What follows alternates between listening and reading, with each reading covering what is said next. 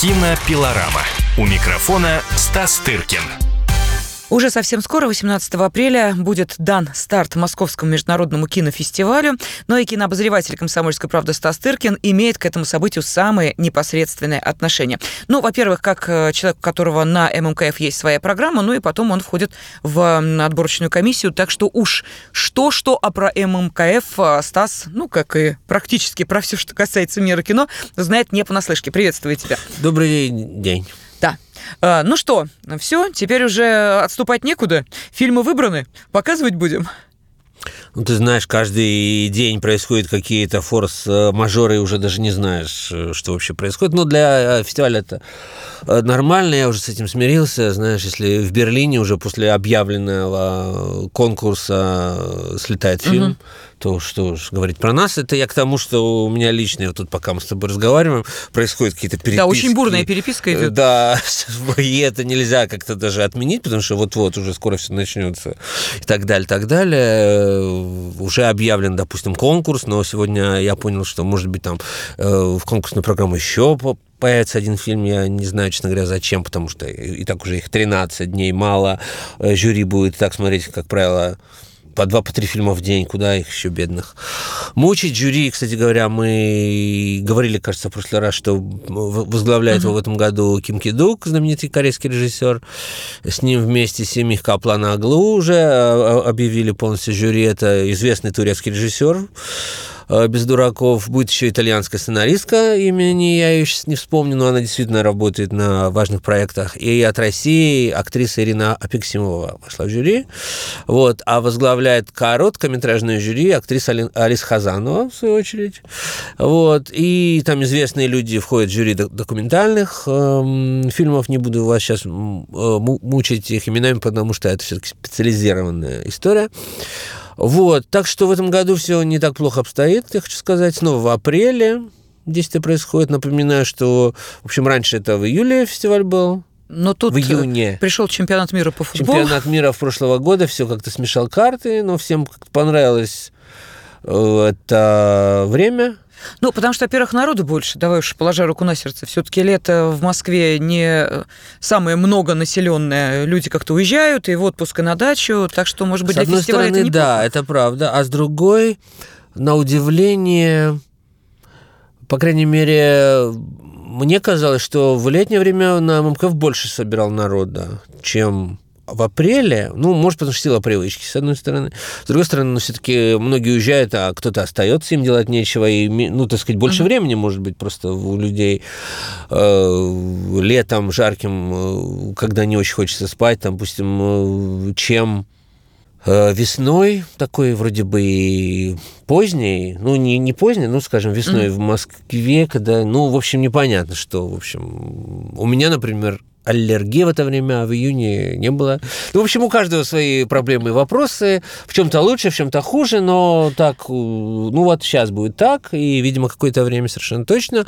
И это не просто что так делается, захотели, поехали на это время, захотели, угу. остались. Это огромное количество согласований с международными э, организациями. Есть такая организация ФИАП, продюсерская, которая отслеживает, чтобы фестивали не накладывались, знаешь, потому что дай как бы волю и все проведут в одно время, и, и что ж тогда будет. В общем, есть специальные надзорные органы, и, в общем, они согласились с тем, что МКФ съехал на апрель, в общем, теперь уже не знаю, что будет дальше. Меня лично все устраивает. Другое дело, что, может быть, то, что МКФ находится теперь перед Каннами, в чем-то даже помогает э, отбору фильмов, потому что Многие понимают, что, допустим, в Канны попадут угу. в мировом контексте единицы, а, так сказать, фильмов много, и что-то достается Москве, и так далее, и так далее. И, вы, и Москва уже не соревнуется, допустим, с Карловыми Варами, ну и прочее. Есть там свои нюансы, э, которые, в общем, играют в плюс. Вот. Уже объявлен конкурс поскольку я, в общем, много из этого видел, э, могу чуть-чуть даже и говорить об этом безоценочно, но с точки зрения информационной. В общем, три русские картины участвуют в конкурсе. Нас, прежде всего, это, я думаю, интересует. Да, естественно. Все они разные, надо сказать, даже по формату. Потому что, значит, один из фильмов называется «Воскресенье», его сняла Светлана Проскурина, это известный режиссер авторского кино. Э, вот. Эм, предыдущий фильм назывался «До свидания, мама». Он был такой современной версией Анны Карениной. Там играл Александр Рябинок, Алексей Вертков. В общем, эти же актеры снимаются в новом фильме. Вертков играет эм, чиновника мэрии, Э, подмосковного городка, угу. неназванного. И э, я так понимаю, что вот история с Химкинским лесом э, вдохновила авторов сценария и режиссера. В общем, э, без какой-либо публицистики, надо сказать, там никого жестко не, так сказать, обвиняют, так сказать, просто попытка взглянуть на вот жизнь чиновника в красивом русском городе, у которого, так сказать, непростая жизнь, жена, точнее, женщина, которая хочет э, как бы замуж, есть э, любовница, есть там какие-то, есть умирающая мама в, этом, в этой роли, кстати говоря, очень здорово снялась Вера Лентова, необычная, так сказать, роль, она не часто снимается в кино, и такая, то, что принято называть смелая, такая отважная работа актрисы, потому что героиня не встает с постели, в общем, ну, так сказать, мягко говоря, не гламурная совсем роль так мягко сказано. Uh-huh, uh-huh. В общем, я, так сказать, снимаю шляпу. Действительно, если бы речь шла про Америку, про Голливуд, то есть э, она бы немедленно получила э, номинацию на Оскар за второплановую роль. Вот угу. можно не сомневаться, что у нас будет происходить, посмотрим. Вот, это такой классический пример российского авторского кино, так сказать, кино морального беспокойства на современную тему, Э, но при этом не публицистического, не, знаешь, не, не, не плюющегося какими-то эмоциями, uh-huh. а очень такое в туне, так сказать, размышление о том, что такое наша жизнь сейчас. Вот, э, притча в чем-то с названием «Воскресенье». Понимаешь, поскольку uh-huh. в первом же кадре э, героиня Александра Ребенок выбрасывается с крыши. Вот. Не от хорошей жизни, а может, от хорошей. Вот. Второй фильм э, – это э, киновариант сериала, uh-huh. который пойдет по каналам ТНТ.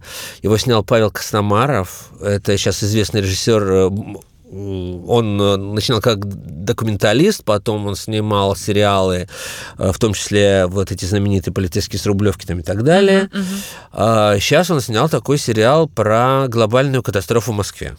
Вот что будет, если Москва наконец-то э, то ли посетят инопланетяне, то ли еще что-то. В общем, то ли произойдет какая-то эпидемия.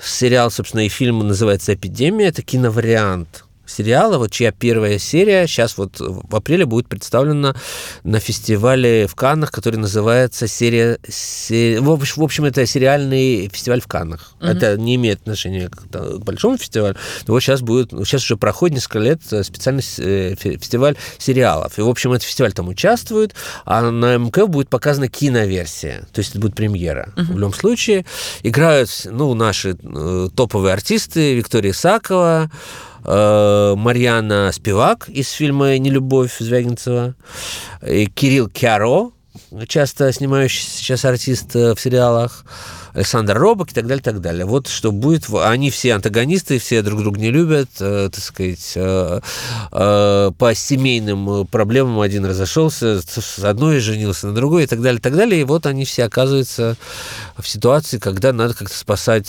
себя и друг друга, потому что вокруг эпидемия. В Москву не пускают. Угу. Вот так вот.